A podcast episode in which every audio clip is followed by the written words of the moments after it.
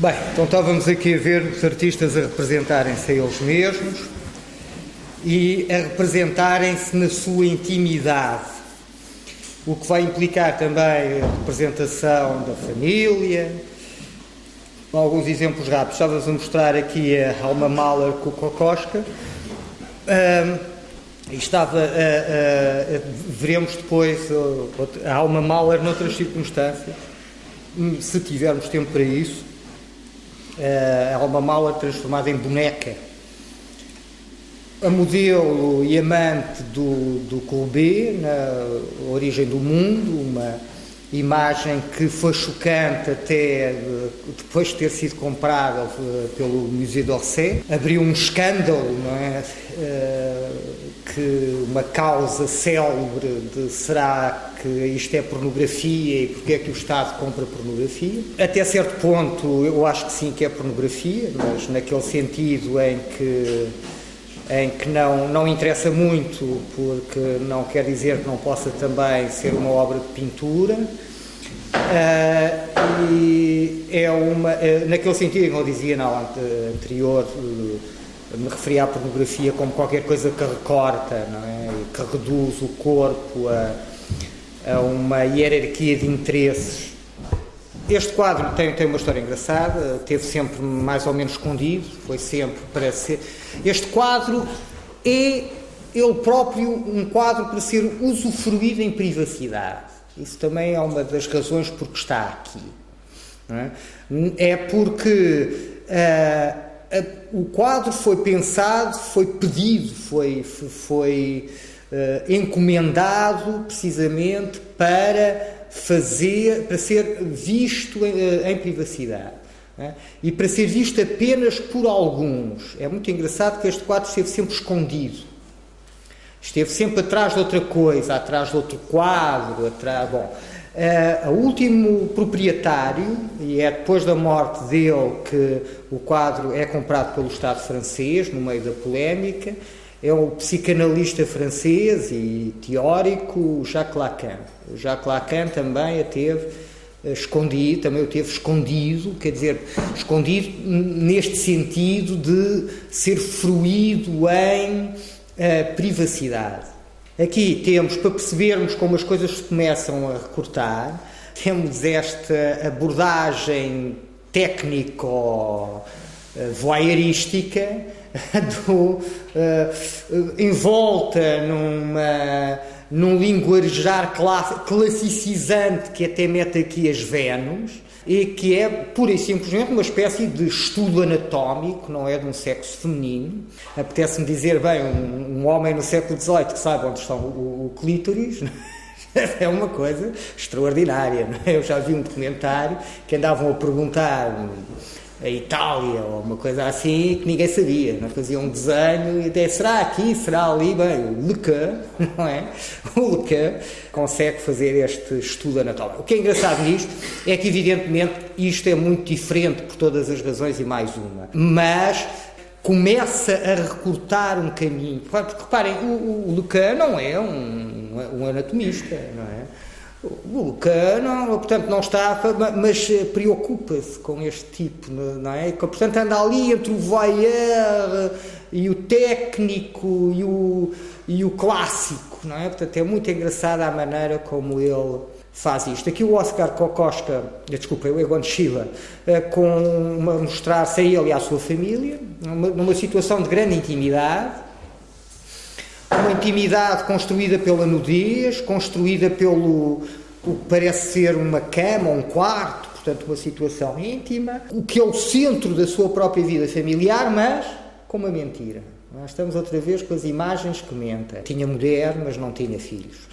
Portanto, ele mete aqui uma criança que não existe. Aqui outra vez este, este, este partilhar da intimidade, eh, o Stanley Spencer a fazer um autorretrato com a mulher. Evidentemente é um retrato que, se exibe, que exibe uma cena de alguma intimidade uh, e que exibe uh, sem, uh, sem heroísmos, digamos assim, sem, sem arquétipos clássicos, não é? Mostrando corpos que não são corpos clássicos, não é? Posições que não são posições de pós-artística, bom, e portanto, num tipo de relação com o corpo que percebemos que depois possa até uh, vaguear, não é? Caminhar para, por exemplo, para o Freud, é? para o Lucien Freud. Aqui temos uma representação da Marie-Thérèse Voltaire uma, uma, uma rapariga eh, muito nova que se envolve com o Picasso, eh, quando ele ainda enfim, tinha, estava num casamento anterior, e que, para além do mais, é filha de um casal amigo, e que, para além do mais, é muito nova. Não é? E, portanto, ah, isso faz com que o Picasso a refira sempre de maneiras muito transpostas, não é? E aqui está então esta, esta, esta, este nu reclinando-se, não é? Em vez de descer as escadas, do Picasso. nos anos 30 e que se refere à Marie-Thérèse Voltaire, que veremos depois ser referida também por uma natureza morta, como quer o, o, o Pierre Dex. Uh, outra vez uh, a, a Marie-Thérèse Voltaire. E, portanto, digamos, uma abertura, a pintura abre-se para um mundo de intimidade. Agora vamos ver, evidentemente que uh, isto é suficientemente. Isto é suficientemente indireto para que não seja excessivamente público. Quer dizer, como é que eu sei que aquela mulher nua é a mulher ou a amante ou a namorada do pintor? Percebe? Portanto, há aí a situação de alguma maneira muda quando o pintor e uh, o, a sua família, as suas namoradas, os seus amigos, uh, são expostos pelos meios de comunicação. Portanto, aí há uma facilidade de reconhecimento público, não é? que digo, olha, aquela é uh, namoradas, o deste ou daquele. Aqui uma, uma, uma um, um, pintor uh, do, do final dos anos 70, no início dos anos 80, daquela geração do Marianne e do Clemente, e que é o, o Rainer Fetisch, que faz aqui o Ricky Blau, um, Uh, que é uh, uma obra de 1981 e que mostra uma cena. Do, são, estas imagens do Fetish são sempre. Hum, imagens de alguma violência, não é? Portanto, nós temos aqui uma cena que é uma cena de grande intimidade, um homem nu que se barbeia, uh, não é? Mas que uh, não se sabe bem, barbeia, se corta o pescoço, uh, qualquer coisa, não é? Mas, portanto, que se barbeia nu ao espelho da casa de banho e, portanto, que é observado o que implica uma certa ideia de intimidade, esta partilha da casa de banho, este acesso à casa de banho, este acesso à nudez do outro, à toalete do outro, portanto, implica uma, uma, uma intimidade, implica uma relação sexual. Ou uh, aqui o Edward Weston fotografando um filho. Fotografando um filho, é uma fotografia célebre, tornada ainda mais célebre, porque em 81 a Sherry Levine refotografa a partir de um catálogo as imagens eh, do, do, do, do nu, dos nus uh, do filho do Edward Weston e, portanto, refotografa e põe, põe, põe problemas novos. Põe problemas novos e que são problemas têm a ver com problemas que nós já começamos a conhecer. Quem é o autor das fotografias da Sherry Levine? É o Edward Weston ou é a Sherry Levine? Sherry Levine apropriou-se das fotografias e passou a ser autora. Como é que funcionam essas, essas imagens? Reparem, funcionam de uma maneira extremamente equívoca. Eu, normalmente, eh, para não estar a repetir essas imagens, mostro, eh, quando tenho de mostrar eh, as coisas que o Edward Weston, por exemplo, fotografou, que a Sherry Levine refotografou, eu mostro as da Sherry Levine. Para não, não ter mais do que uma, porque a imagem não faz sentido. Isto é uma reprodução fotográfica do Edward Weston. Portanto, eu, para mostrar aqui tanto eu podia dizer, cá está o filho do uh, Edward Weston. Bom, uh, estou-vos a dizer também que, por acaso, é uma refotografia da Sherry Levine. A diferença em imagem não é nenhuma. Portanto, é uma coisa que funciona em objeto. Mas é um objeto, reparem, que se interessa apenas pela imagem. Ela não está interessada na fotografia objeto. Ela não está interessada em rematerializar as imagens do western noutro objeto. Ela não se preocupa com o objeto. propriamente uh, uh, fotográfico, ela fotografa isto a partir de um catálogo com imagens do Edward Weston. E, portanto, o objeto de fotografia não interessa. Aliás, o objeto que ela fotografa já é uma. Eh, eh, eu depois tenho aí uma, uma, uma, uma, coisa para mostrar, não vale a pena continuar aqui, mas eh, já é uma. Eu penso que no Western também é assim que funciona. Já é uma, já é uma fotografia de uma reprodução fotográfica. Estão a ver a complicação que se começa aqui a introduzir. Portanto, é muito engraçado na relação da imagem com o seu suporte, na relação da imagem com os objetos tridimensionais, na relação da fotografia com o mundo e a, a, na questão da autoria. Portanto, é muito interessante. E é muito interessante também na própria exposição que o autorretrato uh, faz uh, do artista. Uh, neste caso, do artista e da sua família. Neste caso, do filho do Edward Weston. Portanto, este tipo de exposição anónima, ali reduzida a um corpo, mas reparem que, como aqui na Jenny Seville, reparem que é uma fotografia que montada em plexiglass que eh, da própria Jenny Seville, é um, auto, é um, auto, é um autorretrato, né? uh, e que ela faz em pintura, que ela faz em fotografia, mas sempre a partir de fotografias. E, portanto, nós temos aqui a Jenny Seville espalmando-se num, numa superfície sintética, tipo vidro, onde o seu corpo começa a tornar-se protagonista. Estão a ver? A tornar-se protagonista. O, o, o corpo é aqui o, o, o, protagonista do retrato. Para já queria mostrar-vos esta exibição da intimidade, evidentemente o artista que se exibe nu, que se exibe feio, que, se exibe, que exibe a família, é? que, se exibe, que exibe cenas da sua privacidade. É? Cá está a Jenny Seville outra vez. Aqui uma fotografia da Julia Cameron, que faz uh, uma cena, da, enfim, da, da, da, reproduz em fotografia uma cena dos romances da, da Távola Redonda, do ciclo uh, arturiano, e que uh, faz isso precisamente, normalmente utilizando amigos como modelos. E lá está outra vez aquela ideia de figuração, de autorrepresentação, de, de retrato, de figuração de, de, de retrato. Eles são figurantes, mas que, inevitavelmente, porque isto é uma fotografia, se retratam.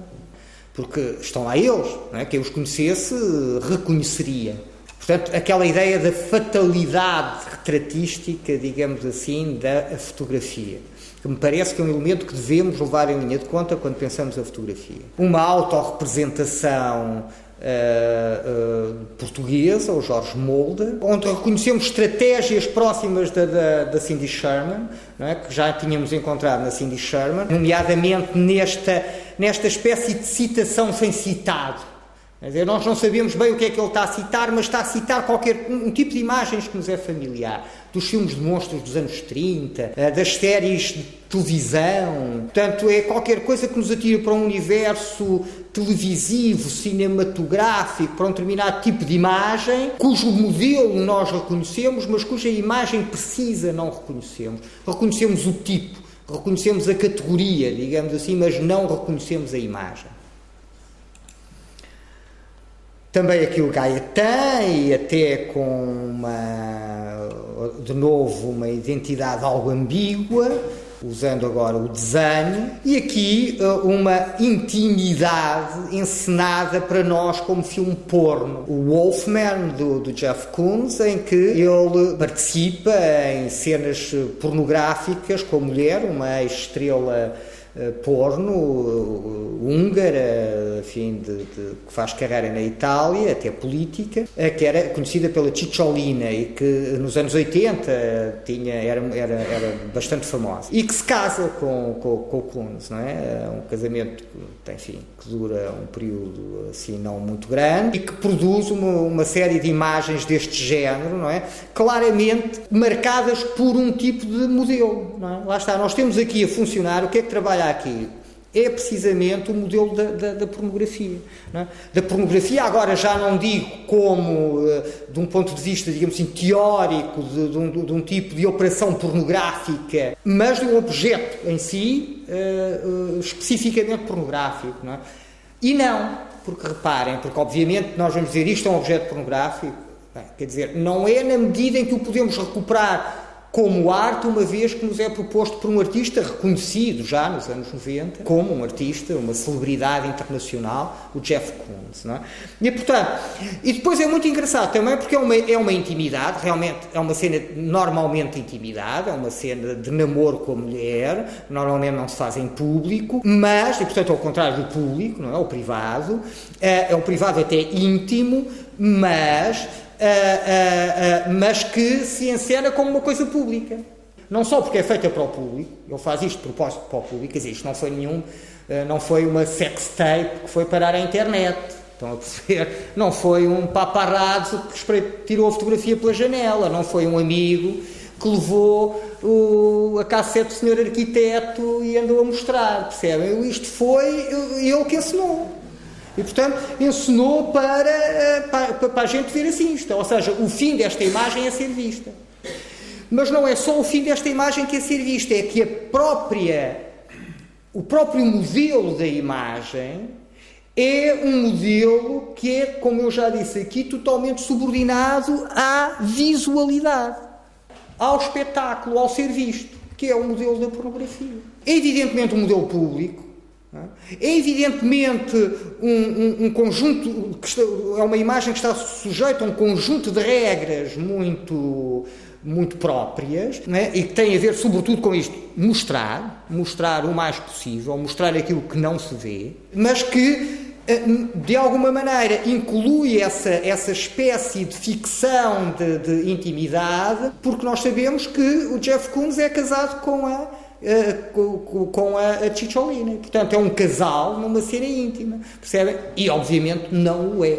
é. E obviamente não é uma imagem que é feita, que é encenada, eh, que é registada de uma maneira eh, espetacularizada, jogando evidentemente com a alta e a baixa cultura, jogando com o kits e jogando com as regras da, da pornografia, não é? Portanto, uma espécie de falsa intimidade. Eu mostro aqui este quadro do, do Clemente, que é um quadro onde ele, uh, que ele chama a minha casa. Bom, uh, dificilmente ser mais privado, a minha casa, ser mais pessoal. No entanto, o que ele faz aqui em cima é reproduzir um momento da Índia, estão a ver, e aqui embaixo, como ele próprio dirá até posteriormente numa entrevista, e, e, várias vezes a crítica já tinha andado por aí, citar obras literárias uh, do Alberto Savinio, não é? que é também pintor e, de, e irmão do, do Giorgio di Chirico, de quem provavelmente veremos aqui alguma coisa. Ou seja, a história da arquitetura e a literatura é que geram esta imagem. E o título simula uma intimidade que de facto não existe. Ou seja, nós, pelo título, pensamos que estamos a entrar na casa do Clemente, não é? que estamos a ter uma, a ver uma casa do Clemente e percebemos que esta imagem, aliás, é uma imagem múltipla, duplice, que o interessa muito nesta altura, esta duplicidade das imagens. Reparem que o chão da imagem de cima, do aposento de cima, é o teto do aposento de baixo. E, portanto, e que se referem é, à arquitetura uh, uh, e à, à, à, história da arquitetura, aos monumentos internacionais e à, à literatura uh, italiana. Aqui temos esta encenação e revelação da intimidade pelo, pelo, pelo Picasso. É? Porque é muito engraçado e começa-nos a colocar o próximo problema que é o da máscara. Porque o que faz o, o, o, Picasso com estes monstros, com estes, estas figuras mitológicas como o Minotauro, é explorar a sua própria sexualidade. E é um tema que, que ele vai explorar muito através deste tipo de figuras semi-animais, numa, numa fase, enfim, mais final da sua, da sua obra. Uh, aqui estamos a ver nos anos 30, mas esta, este explorar da, da, da sexualidade uh, misturada com o, a figura, assumindo uma espécie de totem não é? uma espécie de outro, é? que, de uma espécie de personagem, mas lá está um personagem que nos revela, que diz qualquer coisa sobre nós, uh, neste caso, um minotauro, ligado a uma, a uma, a a uma forte sexualidade. A máscara aparece claramente. De alguma maneira, o Minotauro é uma, funciona também como uma espécie de outro do Picasso, uma espécie de, de, de, de alter ego do Picasso, de, de alguma maneira de máscara do Picasso. A máscara eh, é muito convocada para falar das meninas, das Demoiselles d'Avignon. Nomeadamente as máscaras, eh, nestas duas figuras da direita, eh, cá está uma figura que mostra a frente, a cara é? e mostra as costas.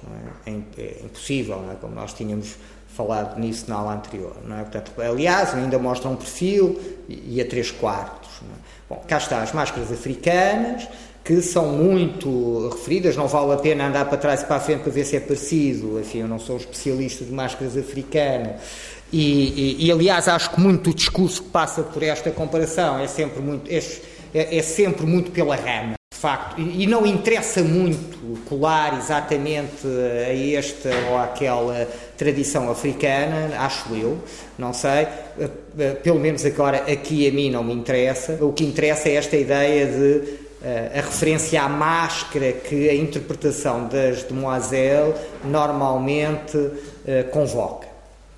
Eh, a máscara está sempre no Picasso de alguma maneira, por exemplo, no tema que ele utiliza tanto numa fase inicial da sua estada em Paris e que é o tema dos palhaços, dos saltibancos, da, da, da figuras do circo. A máscara, que é um elemento importante da iconografia uh, simbolista uh, e depois expressionista, uh, a ideia de que o homem usa máscaras, de que não se mostra tal como é, que nos escondemos atrás de máscaras. E depois a ideia junguiana de que a máscara não só nos esconde, mas também nos revela. A máscara é a nossa identidade social. A máscara é um conceito importante uh, no, no, no Carl Jung. Cá está como palhaço o, o, outra vez o Toulouse-Lautrec, fotografado pelo Maurice Guibert, E cá está um exemplo muito interessante para mim da máscara, que é um trabalho uh, de humor do Bordal Pinheiro, publica na segunda série do António Maria, em 1898, e que é, como sabem, o Bordal é um homem, enfim, de esquerda, é? é? um homem de, é um homem contra, republicano, é? da, da esquerda republicana, portanto um alguém que, enfim, não, não poupa uma visão muito crítica da, das instituições monárquicas.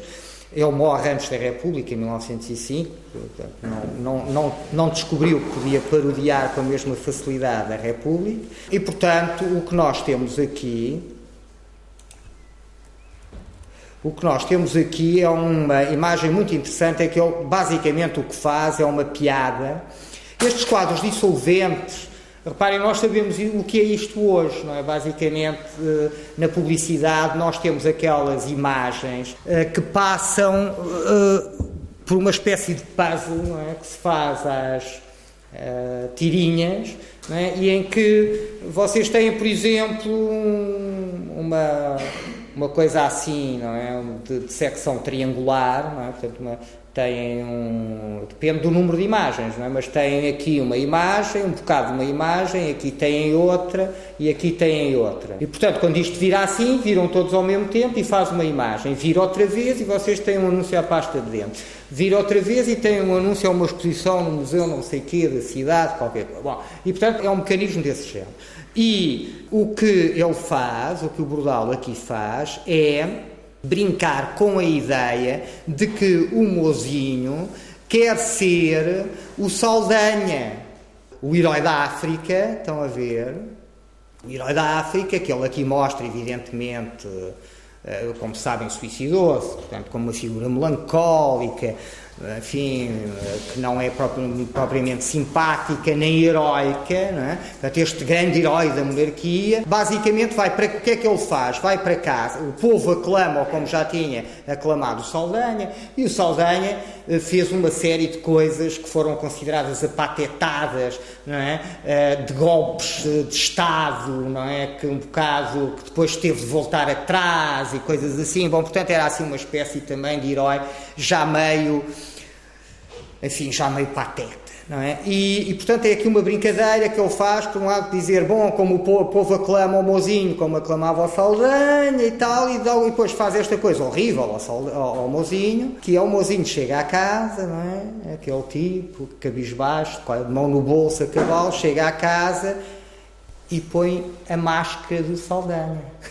Portanto, ele, quando for grande, quer ser o Saldanha. E o que é muito engraçado é que, se nós virmos só o espelho, percebem que uh, estamos num universo que funciona. Ou seja, estão a ver aqui uma fotografia do Saldanha, e quando olhamos para o espelho, estão a ver, no espelho o simulacro funciona. Este, este mozinho que quer ser o Saldanha, é o Saldanha, produz a imagem do Saldanha. Mas nós que estamos do lado de cá do espelho, não nos deixamos enganar pela imagem. E sem ser no espelho, o simulacro já não funciona. E então nós vemos por trás da máscara o verdadeiro mozinho. Mas está na altura de perguntar: a máscara não revela o mascarado? O bordal também tem isso. Hum, noutra ocasião. Mas aqui revela também. Este, este, exemplo não precisa de mais nenhum, por isso é que eu não trouxe outro, do bordal, porque isto já mostra. É que a máscara revela o mascarado. Quer dizer, a terrível verdade que o bordal finge aqui revelar, na realidade, enfim, é uma interpretação muito pessoal dos desígnios do mozinho, o que, eh, mas a terrível verdade que parece aqui revelar-se é que o mozinho é um novo Saldanha. Portanto, é uma espécie de loop de, das patetices em série, não é? em repetição da monarquia. Da monarquia constitucional que repete os seus heróis patetas, que repete as, as suas utopias patetas, que repete os seus desejos, eh, e portanto que que se fecha nesta espécie de espiral de, de, em queda, de, de decadência, de impossibilidade. Não é? E, portanto, revela essa coisa terrível sobre o Mozinho. Não? O Mozinho gostava de ser o Saldanha, gostava de estar à altura do Saldanha, gostava de ser um novo Saldanha. E, e depois o povo também se calhar gostaria disso, não é? Para o povo é igual, batem sempre palmas. Portanto, é um bocado isso. Portanto, reparem, é muito interessante a maneira aqui como, como funciona e como funciona no espelho, não é? Como funciona no espelho e como funciona em imagem. A máscara, reparem, também tem outro, o outro lado. A máscara que serve para tapar, pura e simplesmente, para enganar. É? Ele aqui mostra como a, pobreza é através da máscara uh, se exibe um país, enfim, que até não é, uh, quando vinham cá os monarcas estrangeiros, etc., e que se escondiam, tiravam das ruas os pobrezinhos a pedir, por exemplo. É? Portanto, e ele põe a legenda a indiferença mascara a miséria. Portanto, se nós não ligamos à miséria, não a vemos ela não parece miserável. Portanto, esta, aqui a máscara pura e simplesmente esconde e põe aqui à frente esta mulher miserável com o filho ao colo, esquelética, põe uma mulher bonita, bem vestida, não é? Que é apenas fachada, não é? E portanto, e isso é, é um papel, aliás, que a máscara sempre faz. Reparem, a máscara, eu, eu não, não vos vou chatear com isso, mas, uh, e não sou também, não é? Não, não vou dizer que é uma área que eu tenha estudado muito profundamente, mas de uma maneira geral, o que nós vemos nas utilizações da máscara uh, uh, corrobora essa duplicidade da máscara. Do Jung para trás, não é? Para, para as tribos que se mascaram para encontrar um outro, é? um antepassado morto, não é? Um espírito, o espírito de um animal qualquer coisa desse género, um outro, mas muitas vezes esse outro é um outro especificamente meu, é o meu outro. É muito normal, por exemplo, o espírito de um animal ser o espírito do animal que me diz respeito a mim, é? do meu animal, o meu espírito animal. Não é? Uma piada para este som, para ser como a da cena. Eu sou o galo que vos vai. Bom, mas, eh, e portanto, eh, encontramos isso, encontramos isso no teatro antigo também, não é? A máscara, a persona, que criava precisamente o personagem, o ator que se transformava no personagem através da máscara. Portanto, há sempre esta, esta duplicidade da máscara que esconde e mostra, que esconde e revela. Ele está também a fazer referência aos estilos com, com esta imagem? Eh, fazer referência ao? A estilos, a arte nova versus realismo ou algo assim. Ah, não, podia ser, nunca pensei nisso, mas, mas não.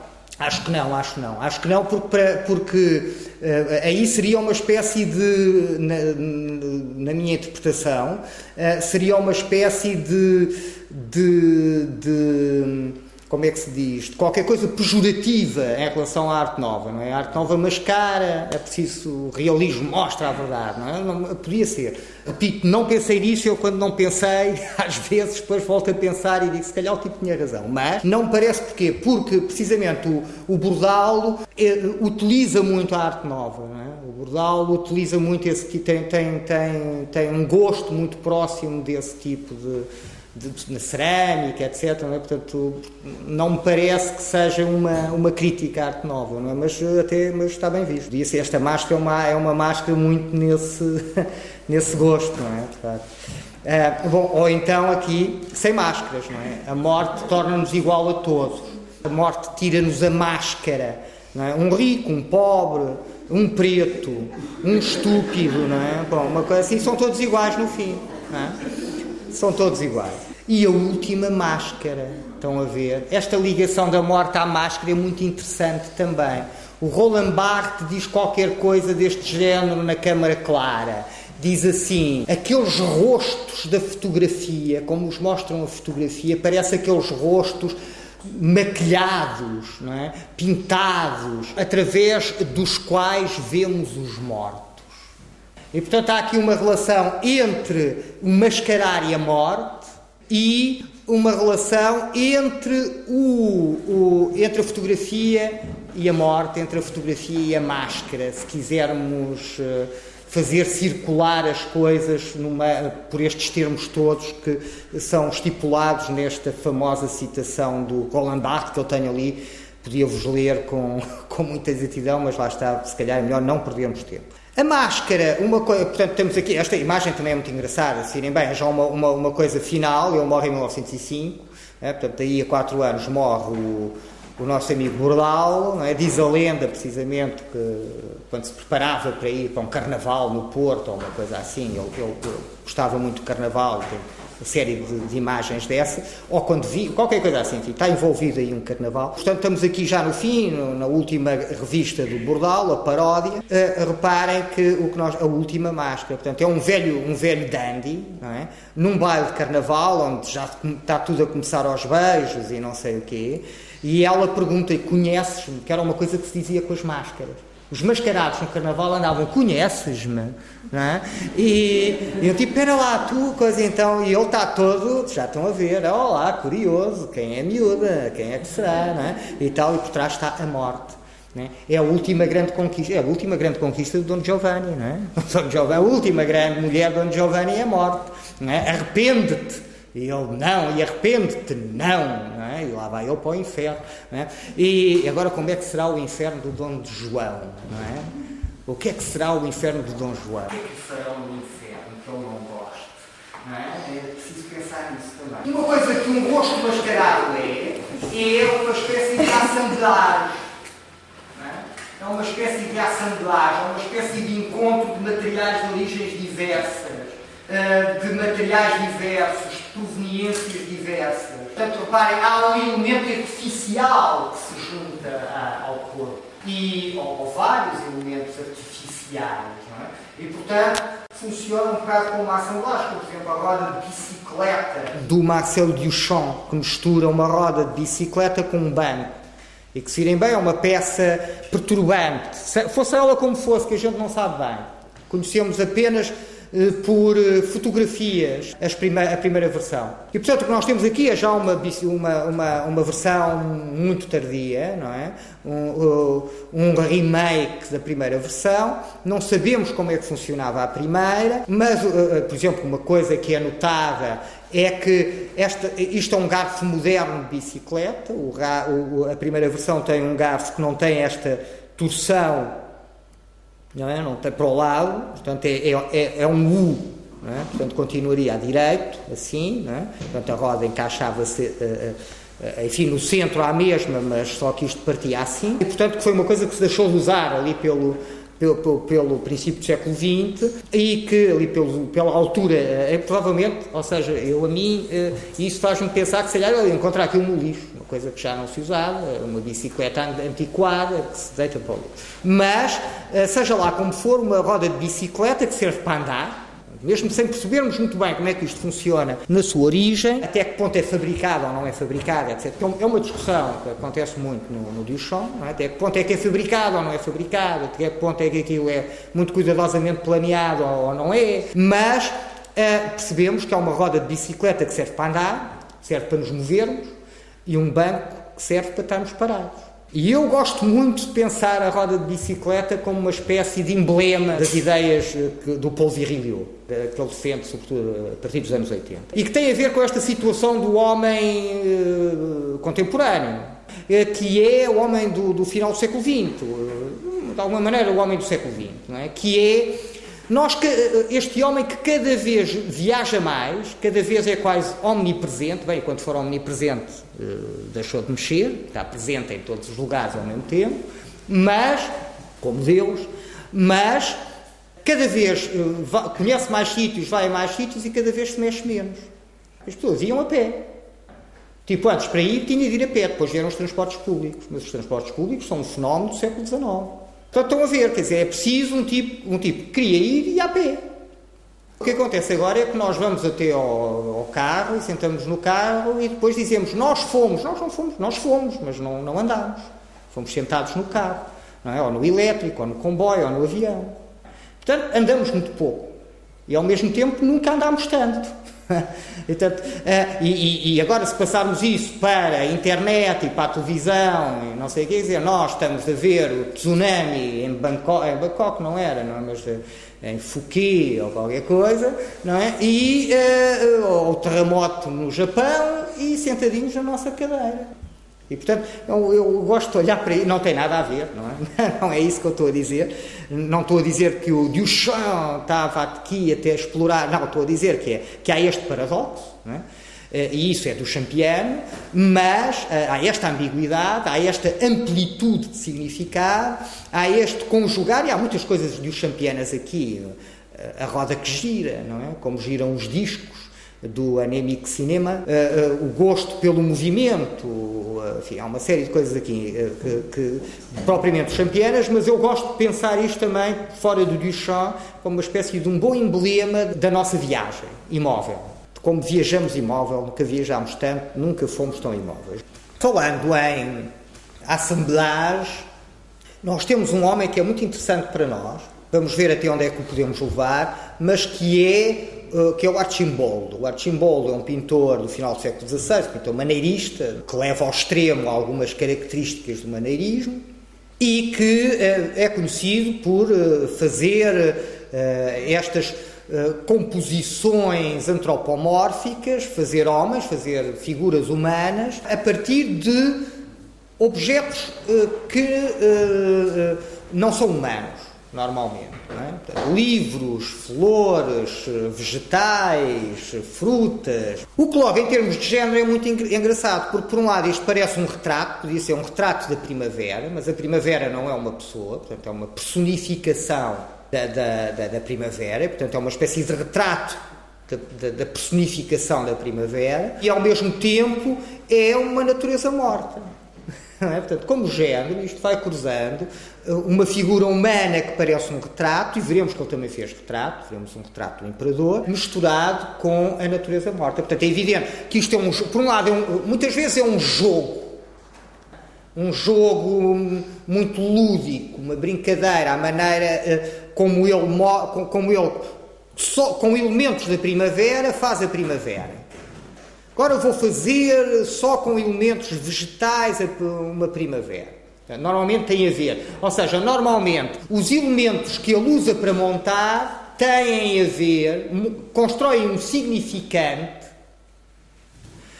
que é uh, coerente com o significado. Uh, a primavera é o momento das flores, de, não é? Do, do florescer. Bom, vou fazer uma figura humana com flores. Outras vezes, o universo simbólico é mais complexo, depois darei exemplos, agora não perco tempo com isso, mas darei exemplos no uh, retrato do imperador, é, que veremos eh, numa próxima, enfim, mais para a frente. De alguma maneira, muito diferente do Duchamp, evidentemente, aparece já a ideia de assemblage, de misturar, de misturar o diverso. A grande diferença é que a ruptura entre aquilo que no século XX se chama o significante e o significado verifica-se no Duchamp. Aí há essa ruptura. Aqui ainda há uma coesão do significante e do significado. E o que eu procuro é precisamente reforçar essa coesão.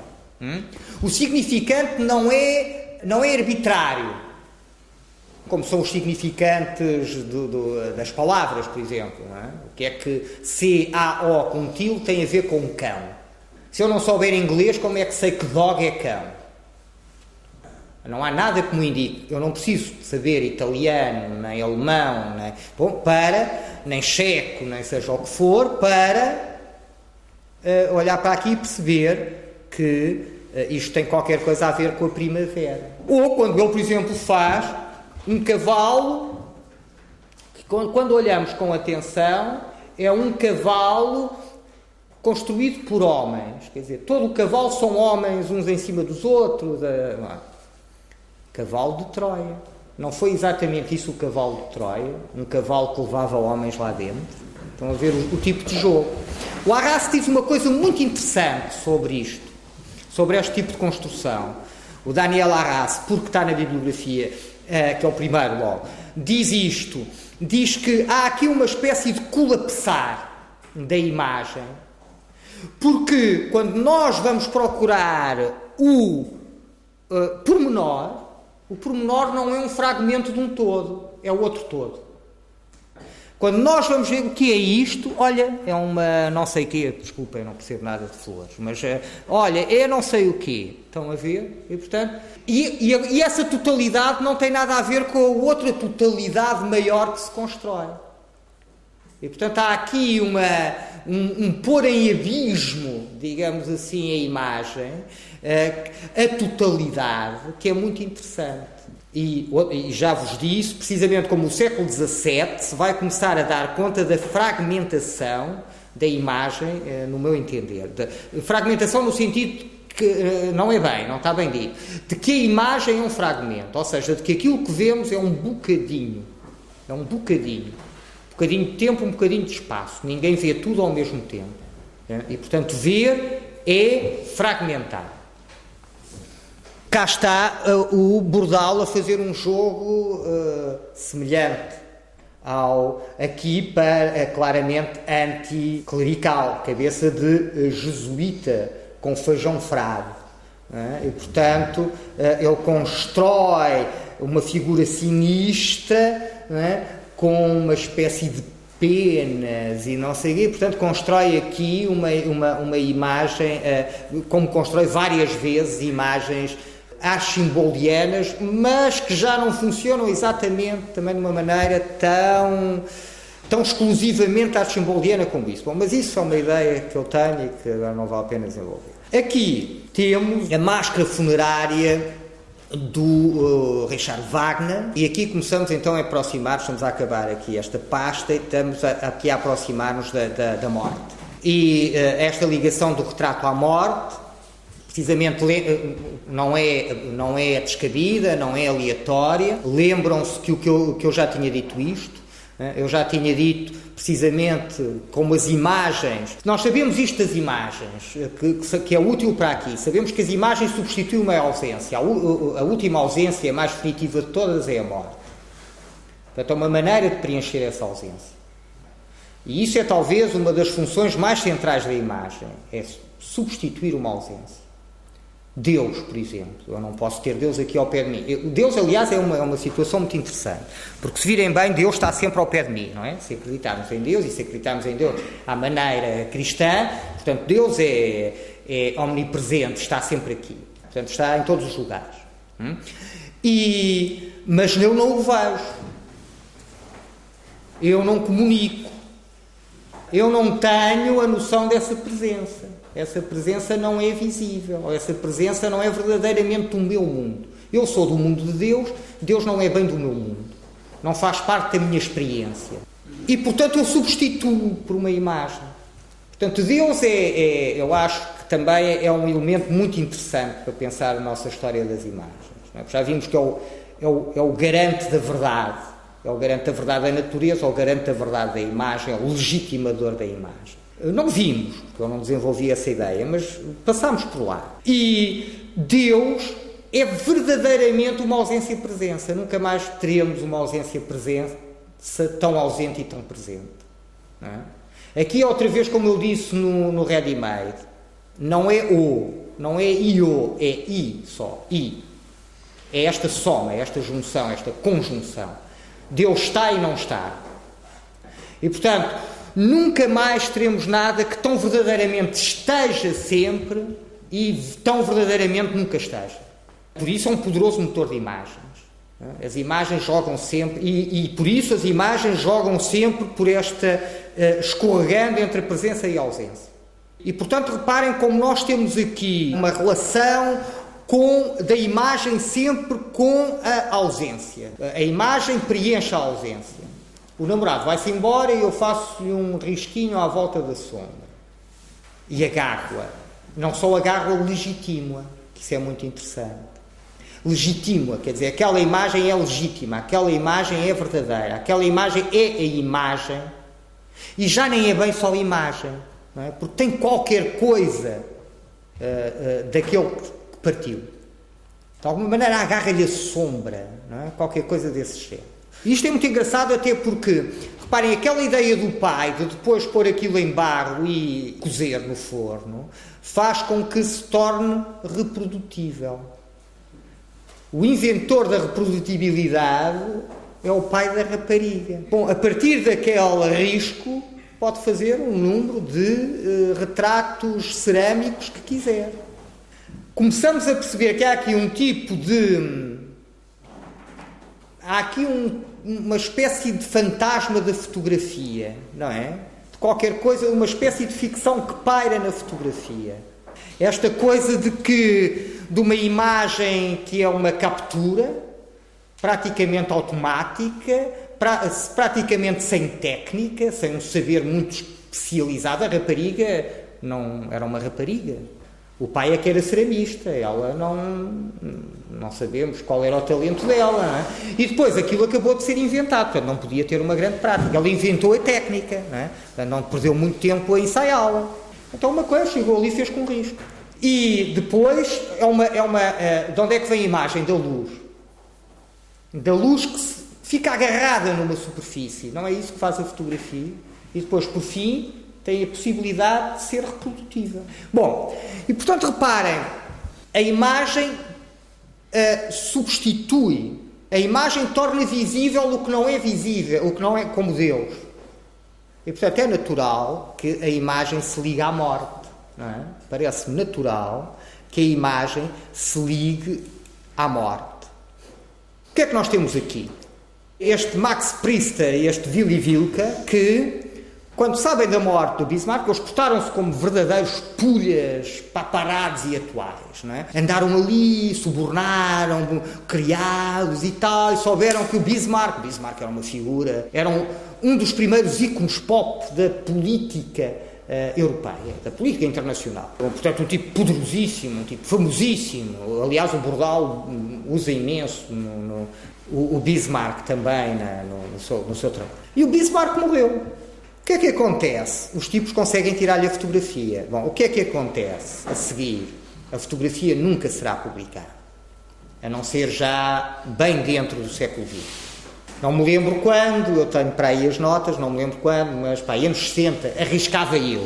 Posso me enganar, mas não será nada de muito relevante. Aí, nos anos 70 é que isto é publicado, portanto, reparem, foi proibido, conseguiu-se proibir. Não era assim, evidentemente, como um velho doente, é? de baciozinho ao lado, é? com uh, a queixada a cair, atada, não é? portanto débil, morto, enfim, é?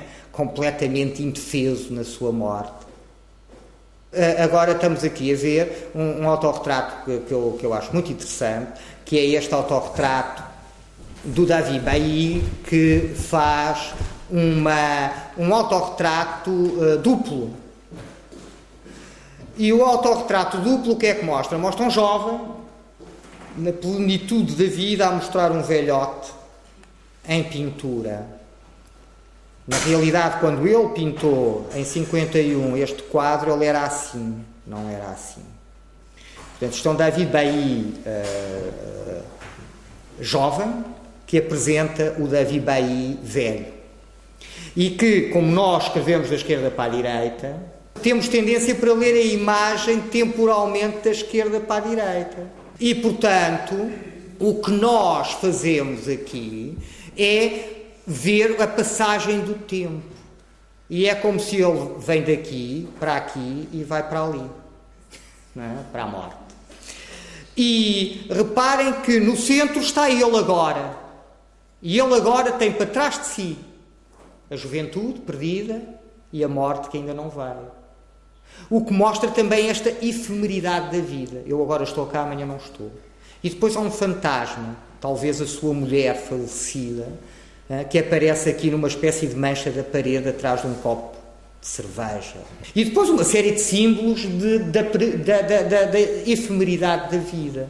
É? A vela que se apaga, a chama que ainda agora estava acesa e é? foi-se. O papel que cai, as folhas que, que murcham, a, a, a, bolha de sabão, que a gente sabe que não é, vai acabar, vai, vai fazer pop num instante. E aqui ele diz, tem escrito vanitas, vanitatum.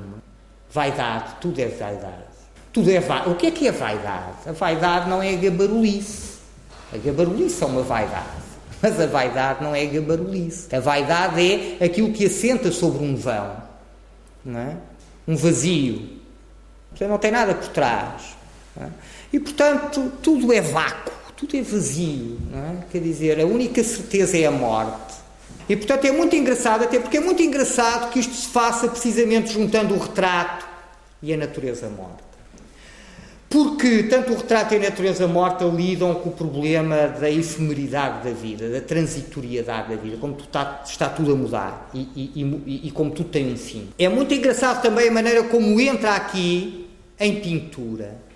Como ele fica fixado em pintura, agarrado em pintura, é a pintura que resgata o tempo ou se quisermos dizer, é a imagem que resgata o tempo. Só em imagem sobrevivemos. E, portanto, reparem, é uma. Uh, uh, uh, portanto, é um universo que, por exemplo, encontramos aqui outra imagem que eu gosto muito, que, o, que o Francisco de Holanda inclui no Dietatibus Mundi Imagine, portanto, as imagens das idades do mundo. Que ele faz é fazer as idades do mundo, a criação do mundo, e, portanto, a história sagrada do mundo e pô-la em imagens. Também nunca foi publicado. É? E, e, o homem, aliás, morre. É, é a geração do Camões. Não, é? Uh, não sabem, lembram-se com certeza que os Lusíadas, já lá para o fim, ele faz aquela pompa toda, conta aquela história toda heroica, e vem os heróis, e depois diz: Não mais, musa, não é? Não mais, que a lira tenho destemperada. Quer dizer, não mais, chega, chega, não me des mais ideias, não, não me estejas a meter coisas na cabeça, porque eu tenho a lira, eu estou a cantar, a poesia comparada ao canto, está dividida em cantos, é? eu, eu, canto, é? isto e aquilo, portanto, aquela coisa. E, e, portanto, eh, eu tenho a poesia já desafinada, não é? e não do canto, não é do canto, cantar não me custa nada, eu sou muito bom cantor, eu estou aqui a cantar o resto da vida se for preciso mas de ver que venho cantando a gente surda e endurecida. Portanto, o que ele diz é o que o Holanda sente. É? é que eu, quando comecei nisto, tinha entusiasmo, Era porreiro, é? as coisas estavam todas, parecia que estavam a andar. É? Eu fui para a Itália estudar, é? eu conheci o Miguel Ângelo, diz ele, é? Quase ninguém se acredita, mas é pá, eu vi como é que se fazia a pintura do futuro e, e aquelas coisas todas. E depois chego aqui é? E eu até fui com uma bolsa do rei, não sei o quê, depois chego aqui e não tenho, ninguém quer que eu pinte nada, ninguém quer que eu faça nada, ninguém quer. Bom, quer dizer, é, fui metido no, na gaveta. O Camões também. E portanto, quer dizer, perante estas bestas, quer dizer, é que eu já estou um bocado farto de cantar. E portanto o canto não me cansa, o que me cansa são as bestas, surdas e endurecidas. E pá, isso é que já não há paciência. Percebem? É este desalento do, século, do final do século XVI português Estão a ver, a obra é terminada em 73, os Lusíadas são publicados em 72. Portanto, é esta geração. Cansada. E eh, esta imagem é uma imagem que diz isto. É? Eh, mas diz isto no índice, num sumário que a gente não pode ter a certeza que seja do, do, que seja do Holanda. Diz assim, diz qualquer coisa é como isto. E na página não sei quê, está o autor, portanto será um autorretrato do Francisco de Holanda, está o autor com este livro que está aqui, que é muito engraçado. Este livro que vocês estão a ver está ali na imagem. É o que faz o, o, o, Dom, o Dom Quixote. O Dom Quixote constantemente faz este. Uh, uh, conduz-nos para aquele livro ali, como, não é? como, as, como as meninas do, Velá, do Velázquez. Não é? Uh, o quadro que estão a ver de costas, se calhar, é o quadro que estão a ver de frente. O jogo é este. Portanto, já é um outro um jogo de autorreferencial. O Dom Quixote está cheio disto. É pá, o gênio que vai escrever este livro vai-nos arranjar uma, umas alcunhas e tal. Constantemente isto, constantemente. O Dom Quixote a falar do Dom Quixote. É? O, o, Dom Quixote livro a falar do Dom Quixote livro. Portanto, aquele texto a falar daquele texto. E, portanto, este livro a falar deste livro. É muito engraçado. E depois diz, e a malícia do tempo que lhe come. E o que é que impede a malícia do tempo? A imagem. É? Portanto, lá está a malícia do tempo. Estão a ver? A malícia do tempo. E o livro aqui, e o autor que diz: não, não me tires, não me estragues, não me roubes. Ou seja, não me atires para o esquecimento. Foi exatamente para aí que ele foi, durante séculos. Foi levado para a Espanha, hoje está na biblioteca, provavelmente, pelo, pelo, pelo Filipe II, é? e. Uh, e hoje está na Biblioteca Espanhola, que o tem, aliás, online, podem ver isto online também, como podem ver as revistas do, uh, do, do Bordal. O António Maria está na, no site da Hemeroteca de Lisboa e, e outras revistas, que isso é boa notícia. Temos o Bordal, as coisas mais importantes na internet, consultar página a página. Portanto, já não têm de ir à biblioteca procurá-lo e perdê-lo ao dia, fazem isso em casa e, e perdem lá o dia. E, e, e, depois têm a ilustração portuguesa, também está online. Começamos aqui com esta ligação do, do, do retrato à morte. Já sabemos isto. O retrato à morte, a máscara funerária, uh, o retrato, portanto, pintado, o retrato tridimensional, digamos, esculpido que é uma velha tradição, o retrato funerário, vimos, vimos o Wagner, uh, bom, vimos o Wagner, tam, uh, uh, podíamos ter visto uma máscara romana.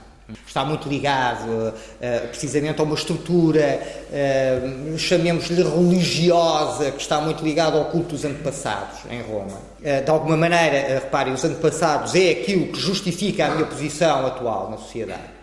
Portanto, portanto há, um, há, uma divisão em, em, digamos assim, em classes, em, em aristocracias. Não? É? Um tipo pode ser cavaleiro, um tipo pode ser patrício. E isso depende de onde é que vem também. Isso também depende de, dos antepassados. É? E, portanto, um, ali, a religião romana é, propriamente, a religião republicana, a religião uh, do, do Império, é uma religião pouco religiosa na realidade. Eh, era uma coisa que já vinha da Grécia e, portanto, não era uma. Eh, é uma religião, digamos assim, pouco espiritual e pouco. Porque. e que depois se vai recuperar lá pelo século II. Um desejo de espiritualidade, uma coisa mais metafísica, uma religião mais moral. E, e portanto, está, está muito ligada a este. por exemplo, a isso. Os antepassados, os deuses do lar, os lares, superstições por exemplo, subir as escadas com o pé direito. um romano, até uma interpretação para uma passagem do, do, do Tratado de Arquitetura do Vitrúvio é que os, os degraus deviam ser ímpares, precisamente para eu começar com o pé e, não é? entrar com o pé direito e sair com o pé direito. Portanto, eram coisas de superstição. Então, ou seja, para dizer, podíamos ir buscar uma máscara funerária aí, ao Egito, etc. É? O Egito até tem aqui, acho eu, uma já romana, eh, os retratos de feio. E, portanto, esta ligação à morte das imagens, esta ligação das imagens à morte. É? Já vimos o, o Bahia, não vale a pena continuarmos, é uma imagem fabulosa, é? uma, coisa, uma coisa que apetece ficar muito tempo a olhar para ela, mas não pode ser. O Peter Kleis, eh, com uma, um tipo de natureza morta, precisamente que é conhecido por vanitas, é? vaidade, e, portanto, estas naturezas mortas, que são naturezas mortas uh, com, uh, normalmente com o crânio, com este tipo, com esta, esta focagem precisamente na morte, que se aproxima, e, de uma maneira geral, todas as naturezas mortas põem esse problema. É? E outro problema que põem é o problema do o embaraço dos ricos. É? como diz o título de um livro. É? Quer dizer, como é que dizer, os ricos já sabemos que não passam pela, pelo buraco da agulha. Ou se passam é muito difícil, é mais difícil do que o camelo. Enfim, é assim que tem sido, que é, que é interpretado. Para hoje começa a aparecer que a tradução, se calhar, não é assim tão, tão literal, mas, enfim, na nossa cultura cristã ocidental é, é, era assim mesmo. E, portanto, esta coisa de ter uh, é muito engraçado, porque, por um lado, há esse embaraço do, é pá, eu tenho coisas que não posso levar comigo, é? Portanto, eu passei a vida a acumular coisas, a, enriquecer, e depois vou morrer, e para que é que isto me serve? Por um lado, e bom, e depois a riqueza, apesar de tudo, também não é assim tão bem vista na cultura cristã, bom, quer dizer, portanto, tem ali umas sombras e coisas. Por outro lado, há esta ideia de que isto tudo desaparece, isto tudo é perecível, não é? Quer dizer, tipo, gastam um dinheirão a em lagostas e as lagostas amanhã estão estragadas, não é? Portanto, quer dizer, então há isso também, vamos lá agarrar isto, vamos lá, a imagem faz isso, agarra, estão a ver, fixa e substitui. E depois ainda há o início de uma espécie de consumismo, que eu acho que se começa aqui a notar e que depois é muito, é muito nítida quando a sociedade de consumo está mesmo a começar. É preciso ver que os holandeses estão mais próximo desse mundo do futuro. É um mundo mais burguês, mais republicano, mais próximo do mundo em que nós ainda vivemos. Mais capitalista, mais mercantil. Eu penso que uma coisa que também há nas naturezas mortas é uma espécie de consumismo. Uma espécie de de comprar na montra, não é? Do window shopping, não é? E que depois é muito claro, por exemplo, no Manet. No Manet, as naturezas mortas do Manet têm muito esse lado de produtos de luxo que apetece comer, que apetece tirar, que diz comam, que provam, não é? Como as montras são organizadas, não é? E nós sabemos, aliás, o Andy Warhol fez montras, é? foi assim que começou a fazer coisas. Bom, portanto temos aqui o, o Peter Kleiss com uma, uma natureza morta com, com, com um crânio, esta ligação da natureza morta e do retrato. Cá está a máscara funerária do Wagner, cá está uma máscara funerária egípcia. Nós sabemos que aquelas, uh, aqueles sarcófagos já eram máscaras funerárias. Não é? Então, o próprio caixão é? aquele sarcófago como do Tutankhamon já tem o retrato do imperador idealizado e tal, portanto, a fugir do retrato. Eu digo a fugir, a fugir do retrato para que percebam que o retrato tem sempre uma tendência para o concreto. Portanto, o concreto quer dizer para aquele indivíduo particular. O retrato do homem, não, isso não é retrato. Não é? Então, ok, o retrato do português também não é retrato, exatamente. Não é? Portanto, o retrato, retrato é tanto mais retrato quanto mais específico, quanto mais concreto é. Portanto, o retrato do Zé Manel, qualquer coisa. Estão a ver? Bom, e isso é que é. Bom, e portanto, quando se diz idealizado, aí está a tender para o outro lado para o abstrato, não para o concreto. Uh, mas vêem que há ali uma tendência para a máscara funerária, para manter é? o corpo. Aliás, toda a cultura egípcia é assim, não é? A alma não sobrevive se o corpo não sobreviver, e por isso só os ricos é que sobrevivem, porque só os ricos é que podem mandar fazer uma múmia, embalsamar o corpo, não é? E portanto, há esse tipo de, de relação com a morte. Manter e enquanto, bem, a múmia já não fica assim muito parecida, não é? mas a gente mantém ali aquela, um rosto melhor do que aquele que tinha quando estava vivo. Não é? Portanto, aquela idealização do imperador. Ora, essa tradição perdura, mas aqui estamos a encontrá-la já não é como no Tutankhamon, por exemplo, não é? que é uma imagem muito conhecida. Estamos a encontrá-la já dentro da cultura greco-romana, é? em período romano. Portanto, estes retratos de Fayum Uh, estão a ver aqui 110, 130 AD, quer dizer, no Domine, portanto, depois de Cristo, portanto, século II depois de Cristo. O que nós encontramos aqui no Egito, em Faiu, Faiu não é muito longe do Cairo, também é um pequeno oásis a sul, que se faz bem, aliás, estar no Cairo e dar um pulo a Faium, tranquilamente. Chamam-se retratos de Faium porque foram encontrados uma data deles, é? e que são tabuinhas que provavelmente eram pintadas por um pintor profissional, que as pessoas, enfim, com posses necessárias, enfim, para, para, para fazerem essa encomenda, mandavam fazer quando ainda eram jovens. Portanto, isto provavelmente é um retrato que se fazia um tipo ainda era jovem, mandava fazer o retrato com que ia ficar no túmulo. E, portanto, guardava a tabuinha e, quando morria, punha-se a tabuinha em cima do caixão. Já não é aquelas urnas é, dos imperadores, uh, mas uh, mantém essa ideia da, da, máscara funerária. Ora, cá está o nosso amigo Bismarck, e agora é que eu vou contar a história que contava há bocado. É? Os tipos Uh, tiram a fotografia, tiram a, a, a má fila, não é? subornando empregados, essas coisas, e conseguem estar lá, ir lá depois, há uma criada ou qualquer coisa assim, também aqui estou um bocado a inventar, que lhes abre a porta e tal, mas é, fica bem, com um processo narrativo, e depois os gajos vão lá, tiram a fotografia vão-se embora. Não a conseguem publicar, ninguém lhes diz publicar a fotografia, são mesmo acusados e tal, e a fotografia fica no, no cofre, fica escondida, portanto, até uh, meados, bem entrado o século XX, lá pela, pelo seu mar. E, portanto, dizia eu, não é assim que o Bismarck quer ser, este homem mais poderoso da, da Alemanha unificada, quer ser recordado. Um dos homens mais poderosos da Europa quer ser recordado. É assim que ele quer ser recordado. E portanto, reparem, coroa de louros, vitória atrás, a vitória a deusa da vitória, a Nike grega, não é? Vitória alada dos gregos, portanto, neste imaginário clássico, não é? Pomposo, faustoso, em que ele, de facto, está com um ar muito mais digno do que aqui. Mesmo o seu rosto, mesmo o seu retrato, é bastante mais digno do que na fotografia. É uma escolha que nem todos têm. Nem todos têm esta escolha. Reparem, por exemplo, aqui está o imperador um, um retrato de François Aubert do imperador Maximiliano através da sua camisa.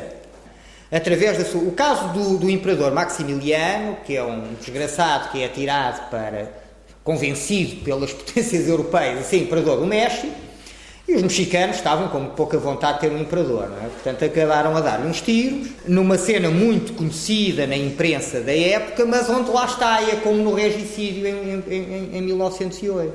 É que não há imagens do regicídio. Não há fotografia. A imagem que agora se quer é da fotografia. O que há é o depois. É os restos.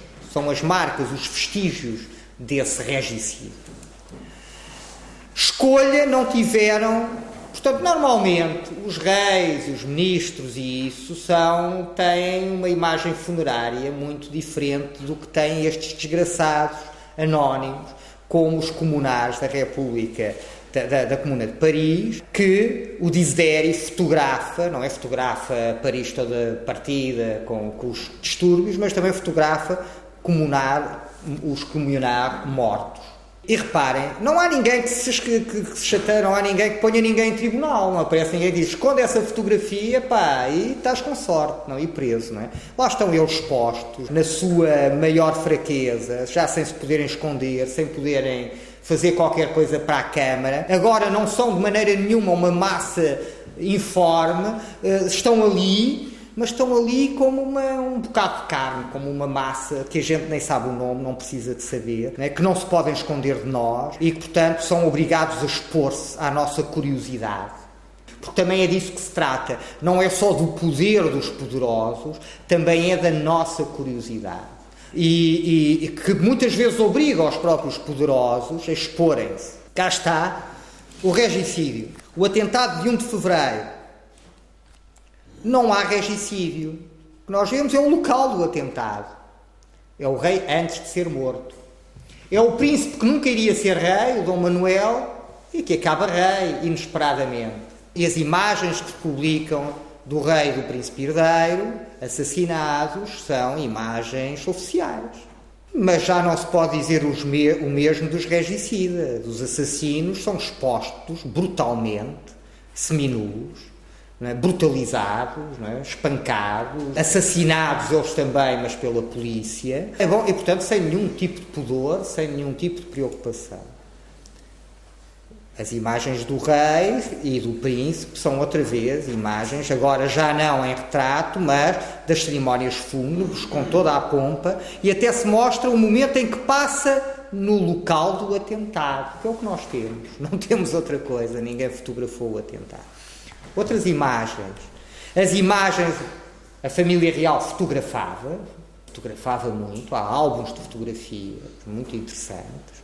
A rainha uh, fotografava. E nós temos aqui precisamente uma fotografia de família, não é? no passo ducal, no passo dos, de Vila Viçosa, no, os Bragança tinham sido duques de Bragança antes de serem reis de Portugal, não é? aliás eles são reis meios de, em diagonal, em zigue-zague, se não, eh, se não tivessem sido as circunstâncias histórias também nunca teriam sido reis. Eh, portanto, aparecem aqui na sua casa de Vila Viçosa, onde levavam normalmente, sobretudo a família mais próxima, como o rei de Espanha, a, a caçar, etc. E, portanto, estavam lá. E quando volta, é, é, no regresso desta viagem, o Dom Manuel não tinha ido, vai esperá-los ao cais, eh, porque para se vir não havia ponte, não é? Portanto, para se vir da margem sul, Lisboa, é? a margem onde está a Almada, por exemplo, tinha de se vir, e o Barreiro, como, como, até há pouco tempo tinha de se vir, não havia comboio em nenhuma das pontes, e portanto, tinha de se, quando se vinha do Algarve, tinha de se apanhar o comboio, e via de comboio, tinha de se apanhar o comboio, saía-se no Barreiro, e depois tinha de se apanhar um barco para Lisboa. E portanto, é esse percurso que fazem os reis. Vão são recebidos pelo Dom Manuel, que tinha ficado cá, e depois quando metem-se num carro e quando vão ali a passar pelo, pelo, pelo topo norte do Terreiro do Passo, né, onde agora há um restaurante, aliás, curiosamente, uh, o que é que mais irão fazer ao Terreiro do Passo, mas pronto, e uh, uh, dão um tiro ao, ao, ao rei e ao, ao filho mais velho. As imagens que, mostram, que, se mostram do rei são estas. Portanto, a morte não é bem igual para todos, como queria o Bordal, não é? Pelo menos, bom, eh, estes são recordados assim, em, em, fotografias oficiais, em fotografias de família, na pompa e circunstâncias dos seus imponentes funerais. Os outros são uh, uh, uh, lembrados na meios nus, não é? ensanguentados, esburacados no chão do, do, do, dos edifícios ali administrativos ali à volta. Mas é a nossa curiosidade também. Houve um terrível incêndio no princípio do século XX na Rua da Madalena, em Lisboa. Portanto, na Baixa, mais ou menos. Ali, uh, continuando, a Rua da Madalena, depois vai para o que é agora a sede do CDS, e do, do, do, como é que se chama agora, do PP. E, portanto, para o largo local. Está ali essa rua, não é, que sobe sul-norte, Houve um enorme incêndio, morreu uma data de gente neste prédio, portanto, o que, o que se mostra é uma fotografia do Bonoliel do prédio uh, todo arrebentado. Isto já isto tinha acontecido um ou dois anos antes, não me lembro, 1907, creio eu, não tenho a certeza. Então, temos aqui uma fotografia de 1909, em que depois se mostra a fotografia dos corpos na morgue, que já não é do Bonoliel, até podemos ver de quem é, eu acho até que é do médico lá do, do coisa. Ah, 1907, cá está, tiradas na morte pelo senhor doutor Silva Amado, não é? boa uh, ética profissional, não é? Uh, uh, fotografou os cadáveres, não é? E, portanto, são os cadáveres carbonizados, no limite do humano, uma espécie de pinturas do bacon, que, mas depois metidos nestas molduras arte nova, nestas molduras, esta brutalidade vê coexiste bem com a arte nova. A ilustração portuguesa está cheia de arte nova, não, é? não só no gosto como na teoria. Hum? Aliás, a, própria, aquele texto sobre fotografia do Afonso Lopes Vieira anda muito ali pela, pelo arts and crafts, pela arte nova. É, é esse tipo de modernidade, esse tipo de modernismo, é? a arte nova que também é um modernismo. É? Depois, e é esse desenho que cria a unidade e a coerência da página, não é? Estão a ver aqui à volta da, da coisa. Bom, portanto, aí é a nossa curiosidade. Nós é que exigimos estas. estas, estas daqui não é porque são os regicidas, não é ninguém importante, são os coitados, umas pessoas que, anónimas que tiveram a infelicidade de morrer no incêndio. E, mas nós queremos ver. É porque nós queremos ver, não é porque a revista quer que a gente veja, é porque nós queremos ver. E depois eles dizem, bom, de grande interesse científico e tal. Não. Nós estamos aqui a satisfazer a vossa curiosidade mórbida, é? o vosso voyeurismo cruel. É? Cá está, o pobre do imperador Maximiliano não teve bem a mesma sorte do rei Carlos, ou do príncipe Luís Filipe, ou do Bismarck, é mesmo exibido morto.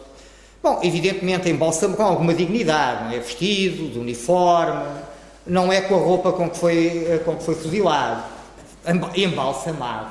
É? Mas apesar de tudo, de uma maneira um pouco, enfim, grosseira, não é? Para, para, para alguém que foi imperador. Não? É? Mas um império falhado. É? Um projeto de colonialismo que não deu resultado e, portanto, o México não teria imperador. Cá está, como esta imagem é forte, e, eh, é a pintura que substitui aquilo, na ilustração portuguesa acontece constantemente. É a pintura que substitui a fotografia. Não há fotografia, é para desenha-se, pinta-se, é? arranja-se qualquer coisa. E não é só assim. Às vezes é aquilo não é como eu queria, então vamos pôr um desenho antes. É muito engraçado. Como... Uma coisa que, que a mim me surpreendeu quando, quando estudava a ilustração era Pá, para que é que os tipos usavam desenho quando já a fotografia era um processo que até a ilustração estava bem equipada para usar?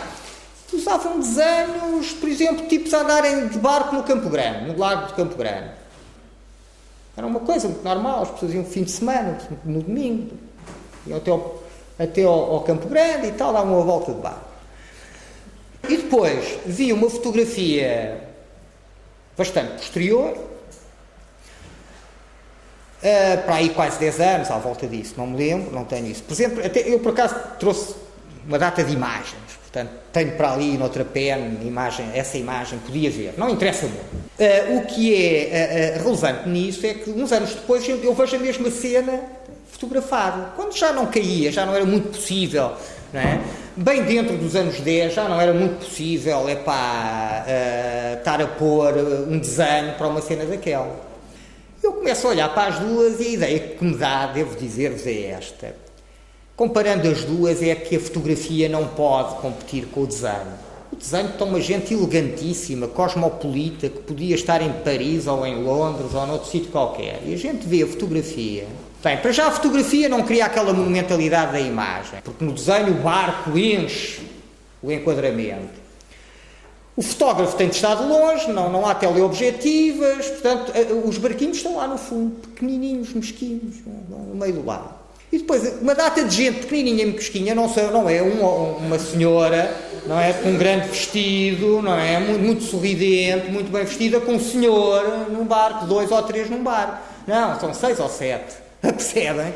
São quatro ou cinco, percebem? Uma data de gente, em mangas de camisa, de mangas enroladas e não sei o quê, quer dizer e um tipo pensa, isto realmente, o desenho era mais bonito, o desenho era mais elegante.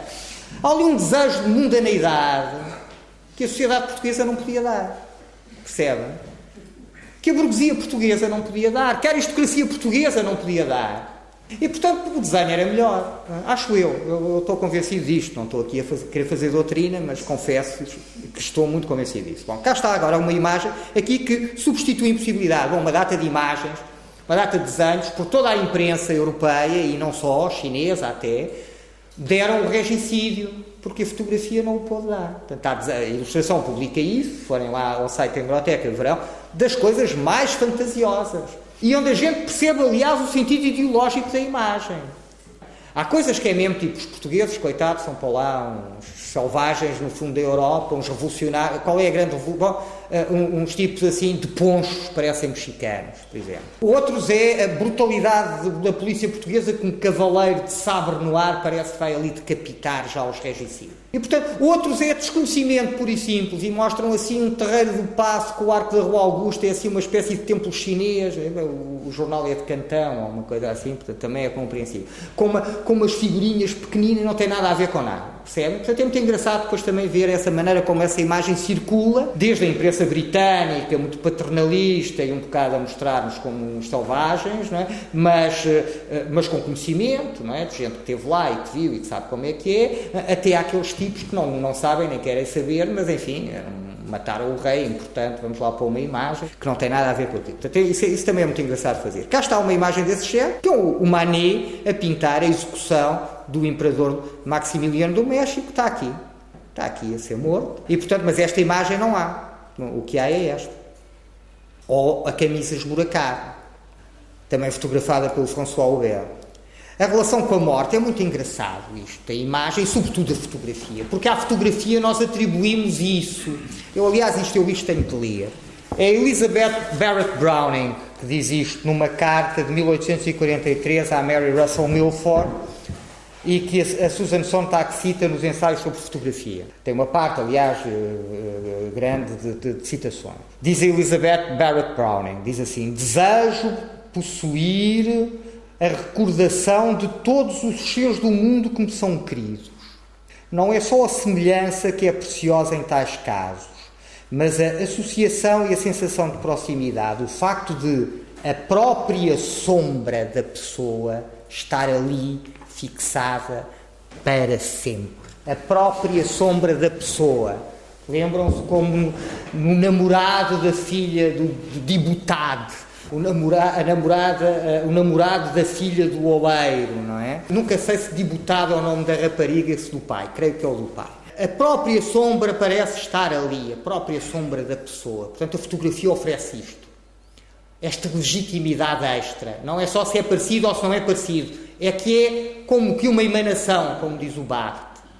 Eh, é que parece que a própria sombra, bem, ela escreve isto no século XIX, eu não vos disse, mas a Elizabeth Barrett Browning escreve isto em 1843. Portanto, reparem, é muito interessante, a fotografia oferece-nos essa, aquilo que pode até ser um conforto nessa perda, é que há ali qualquer coisa, a sombra da própria pessoa. Esta fotografia, que é aliás a capa da edição portuguesa das edições 70 do livro da Susan Sontag, é uma fotografia também daquelas imagens que apetece ficar muito tempo ao pé dela. Porque reparem, é a fotografia dentro da fotografia. E é a fotografia de gente que provavelmente morreu. Não é? Reparem, eu não, não sei a história desta imagem, Uh, mas não sei sequer se as pessoas são identificadas, mas é muito interessante uh, que esta uh, fotografia de meados do século XIX se mostra com este casal é, relativamente jovem e que mostra aqui que faz questão de pôr ao lado deles, entre eles, no primeiro plano da fotografia no, plano, no primeiro plano da imagem, uma fotografia que representa pessoas provavelmente, porque provavelmente não podem lá estar. Já sabem, a imagem faz isto. Quando eu não posso ter aquilo que queria ter, posso substituí-lo por uma imagem. E portanto, se a imagem está lá e não estão as pessoas, é provavelmente as pessoas não podem lá estar, se calhar porque morreram. Estão a ver? E portanto é muito engraçado isto. Né? O que é que será isto? A mãe e os filhos? E aqui o pai e a filha? Uh, o, o, o que é que se. Não sei esta história, mas duas pessoas para quem estas pessoas seguramente são importantes. E provavelmente, e seguramente ausentes, porque não estão cá a não serem imagem. E provavelmente mortas. E estas pessoas que viviam em 1850 também já não estão seguramente vivas. E portanto, é muito engraçada esta fotografia, a maneira como a fotografia nos traz estas imagens de mortos. De mortos que mostram imagens de mortos. Outra vez a relação com a morte. A morte, a fotografia que resgata a morte e a fotografia que introduz a morte e os mortos na nossa vida. A fotografia que se parece com a morte, no, na citação do Barthes, que eu não cheguei a fazer com exatidão. E, portanto, é muito, é, é, é muito engraçado. Reparem, há várias maneiras de representação dos mortos. É como. É como. É, é aqui que entra aquele Le Dernier Portrait, aquele catálogo que ele expus na biografia. Isto fez e continuou-se a fazer bem dentro do século XX. O Manuel de Oliveira, o nosso realizador centenário, conta que lhe pediram que fotografasse uma família amiga, lhe pediu que fotografasse a filha que tinha morrido muito nova e que estava muito bonita. E ele foi contrariado e depois chegou lá e disse realmente está muito bonita e gostou de a fotografar. Ele conta muitas vezes esta história. E portanto estão a ver, há aqui esta relação, não é? De uma, com uma perda terrível e que uh, é substituída por uma imagem. O bebê morto, a, a morta que parece estar viva, de olhos abertos Estão a ver? Isto são coisas que eu tirei de um site na internet que tem, de, de colecionadores de imagens de mortos, que eu nem sequer sei bem identificar. Eh, e portanto estão a ver, mas é este, estão a ver estes mortos que fingem estar vivos.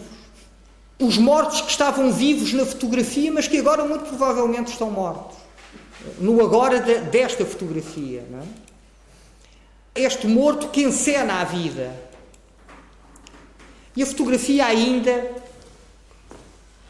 e isso é sempre muito teorizado, vocês encontram isso constantemente quando se fala de fotografia e de cinema, também não vale a pena citar nada muito específico, mas o Walter Benjamin fala disso naquele texto famoso da, da obra de arte na era da sua reprodução técnica, quer dizer, na, na, no tempo da sua reprodução mecânica. O Malievich fala disso quando escreve sobre o Dziga Vertov. Enfim, é normalíssimo falar, falar disso a propósito de fotografia e cinema. E o que é isso?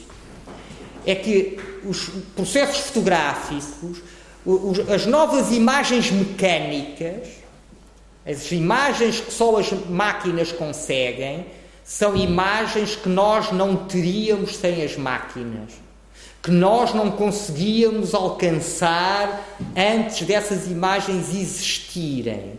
E, portanto, a ideia que dá é que agora temos acesso a um invisível, na medida em que até isso havia coisas que eram invisíveis. Sei lá, por exemplo, as academias de arte passaram um, seguramente séculos, uh, pelo menos o século XVIII e parte do XVII e XIX, a discutirem quantas patas um cavalo mantinha no chão quando corria a galope. A polémica só acabou não é? com a tal cronofotografia, não é? quando o Maré, o Muybridge não é? tiraram as primeiras fotografias que decompõem o movimento em vários momentos sem movimento, imóveis. E, portanto, conseguiram perceber quantas patas o cavalo mantinha no chão. É? E, portanto, reparem, é este tipo, mantinha uma, nenhuma, duas, três, discutiu-se imensas, zangaram-se pessoas, estão a ver? Bom, portanto, há coisas que nos escapam. Uh, a gota que cai e que nós podemos imobilizar na sua queda. Portanto, é natural, não se riam, se uh, eu vos disser que o, o, o, o século XIX acreditou, por vezes acreditou sincera e piamente, que até fantasmas se podiam fotografar. Eu, essa esqueci-me de pôr, gostava de ter posto. Não vale a pena ir buscá-la porque a tenho ali. Mas a ilustração portuguesa publicou uma fotografia uh, de uma aura eterizada de uma mulher num estado de cólera precisamente num artigo sobre espiritismo. A tua fotografia conseguia apanhar a aura colérica da mulher. Portanto, há um fantasma, uma emanação, literalmente agora, que se solta daquela mulher em cólera. Estão a ver? Aquela mulher que tem um problema de controle de raiva, como se diz agora. Bom, e portanto, não se riam se eu vos mostrar aqui o fantasma da, da equivalente de, francesa dos pastorinhos de Fátima, a Bernadette Soubirou, eh, de, de, de, como é que se chama aquilo? De, como é que se chama a terra? Lourdes, de Lourdes. E portanto, eh, cá está o fantasma. Isto será o seu fantasma não é? em 1890. Não sabemos quem é que fez, mas.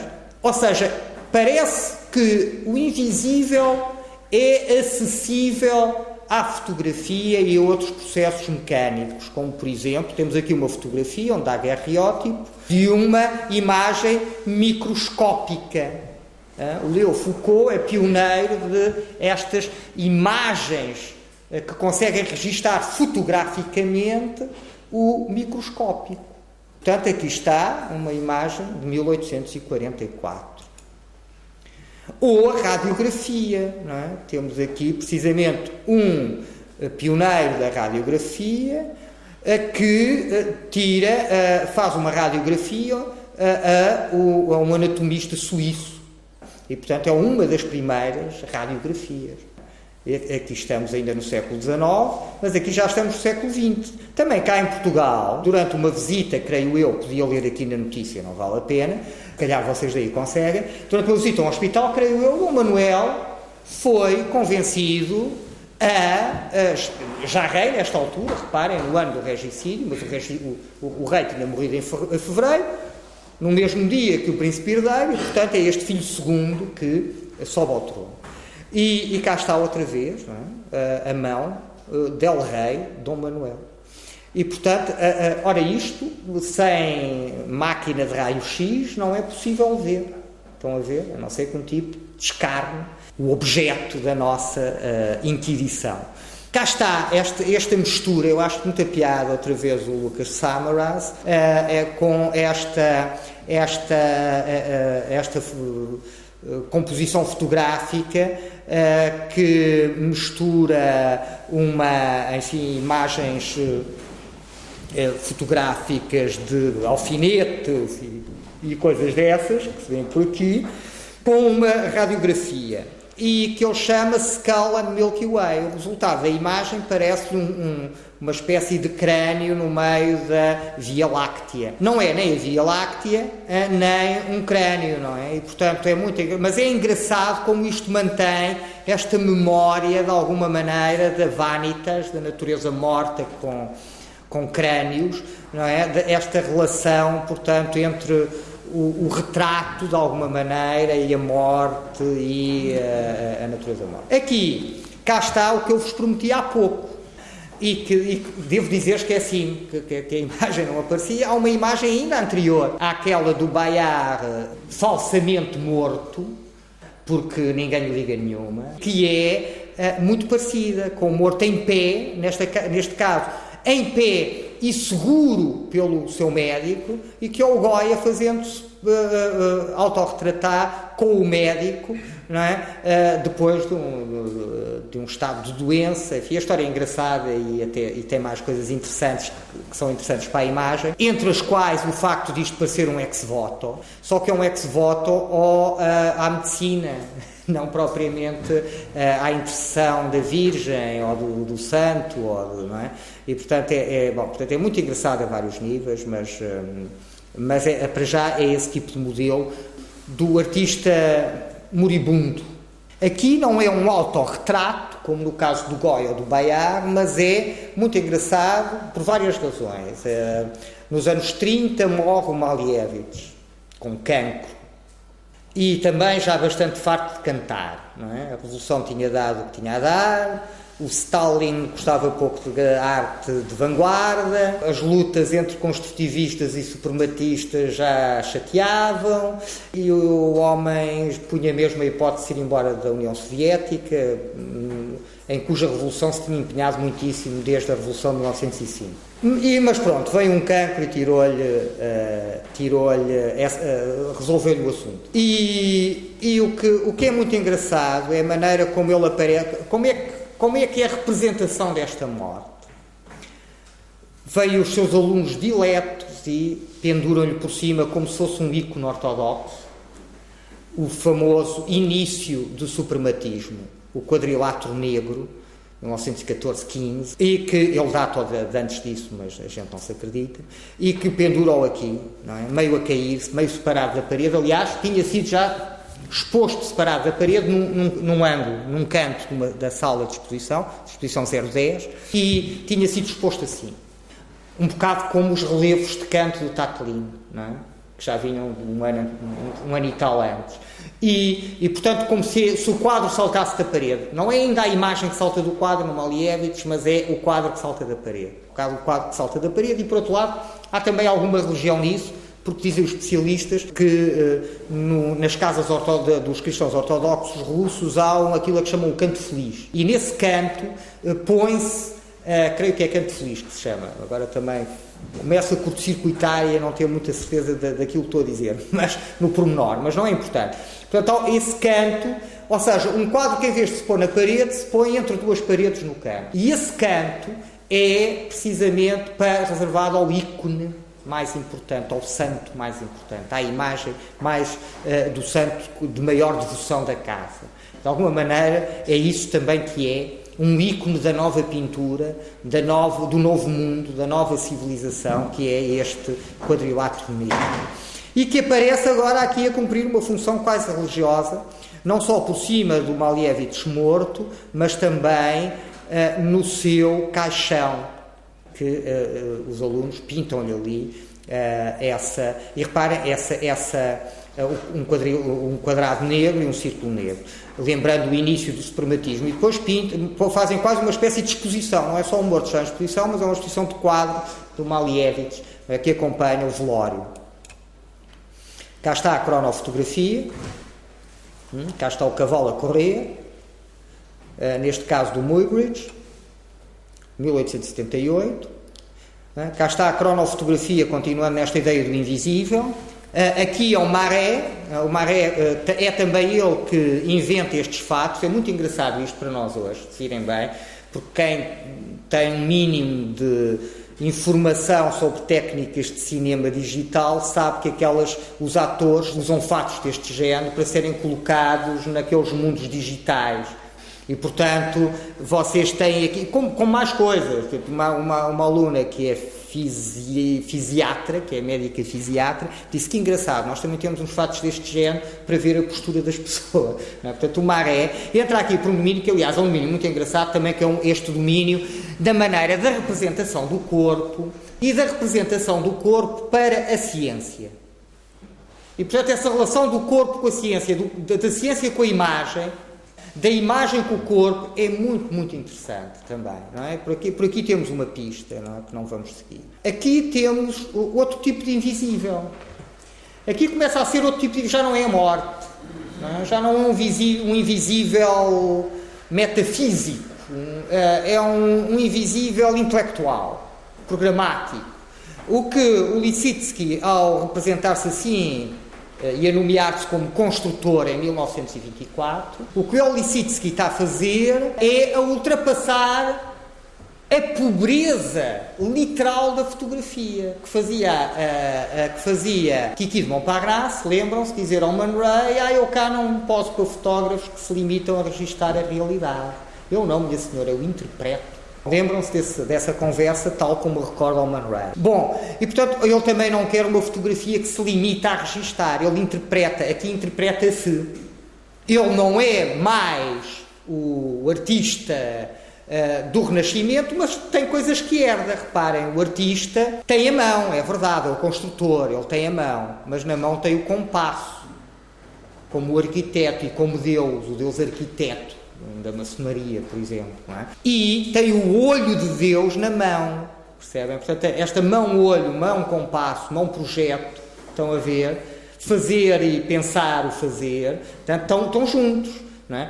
Agora, evidentemente, afastando-se do intelectual burguês, meramente especulativo. Ele põe a mão, ele faz, ele é um construtor. E aparece aqui não como um cavalheiro de gravata, como um Mondrian, aparece sempre nas fotografias, com aqueles colorinhos duros e de gravata, que aquilo tudo apertado até acima e a gravata. Depois um colete e mangas de camisa, às vezes, mas normal, mas sempre com aquele colorinho e tal. Ele não, aparece de gola alta, não é? como um tipo, enfim, tem uma vida prática, uh, que é urbano, que é cosmopolita, mas tem uma vida prática, não é? Como um engenheiro. E, portanto, cá está ele a retratar-se a ele próprio, com uma fotomontagem por processos fotográficos, ou seja, não é uma colagem, é sobre impressão de uh, fotografias, impressão em cima uma da outra, é? uh, de, uh, da mão e da cabeça, portanto, esta junção depois com elementos gráficos. Mas esta relação com o invisível, do retrato com o invisível, toma ainda aspectos mais, por vezes, mais radicais. Mais radicais, que é, como aqui vemos, um retrato que, eh, eh, para um texto, eh, um texto hum, do, do, do, James Joyce, em que é pedido pelos editores um retrato de James Joyce ao Brancusi. O Brancusi faz esta espiral. Estão a ver? Isto vai desde, desde a retórica mais composa, em que podemos dizer, sim, reparem, o Joyce tem aquela maneira labiríntica, até muito irlandesa, até muita arte irlandesa dos padres celtas, é? do princípio da cristandade ocidental, do, dos meandros, dos entrelaços, não sei o quê, tá, tá, tá. a sua escrita é labiríntica, podemos fazer pomposo. Já houve quem fizesse até à piada, à chalaça que conta a lenda que disse o pai do Joyce quando lhe mostraram isso. Disse, ah, está muito parecido.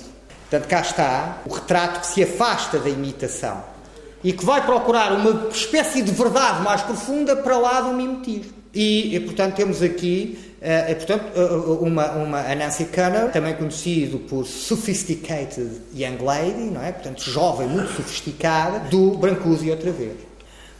De alguma maneira, podemos pensar que há na abstração alguns elementos retratísticos mas de uma retratística que recusa o discursivo, que recusa a, imagem, que recusa a mimese.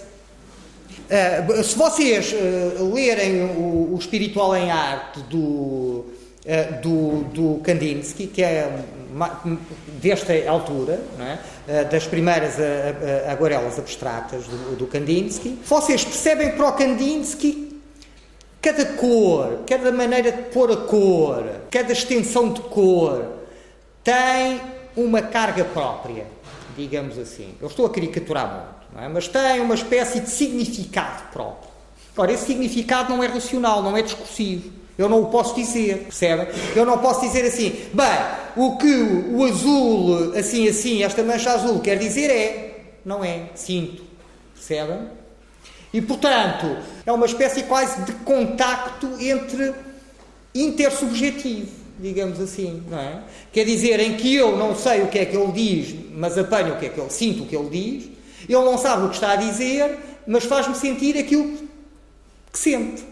Mostra-me aquilo que sente, digamos assim. Portanto, há aqui uma espécie de retrato de um estado psicológico uh, que, que, que, levando, enfim, esta esta minha construção um bocadinho a, a afastar-se do Kandinsky, um bocadinho a ir em caricatura e um bocadinho a descair já para, para a patetice, mas para vos ajudar a entrar de uma maneira muito rápida uh, nesse tipo de universo que eu queria referir, podemos dizer que há aqui até uma verdade maior neste retrato do que se calhar numa boa, num bom desenho do rosto do Kandinsky, percebem?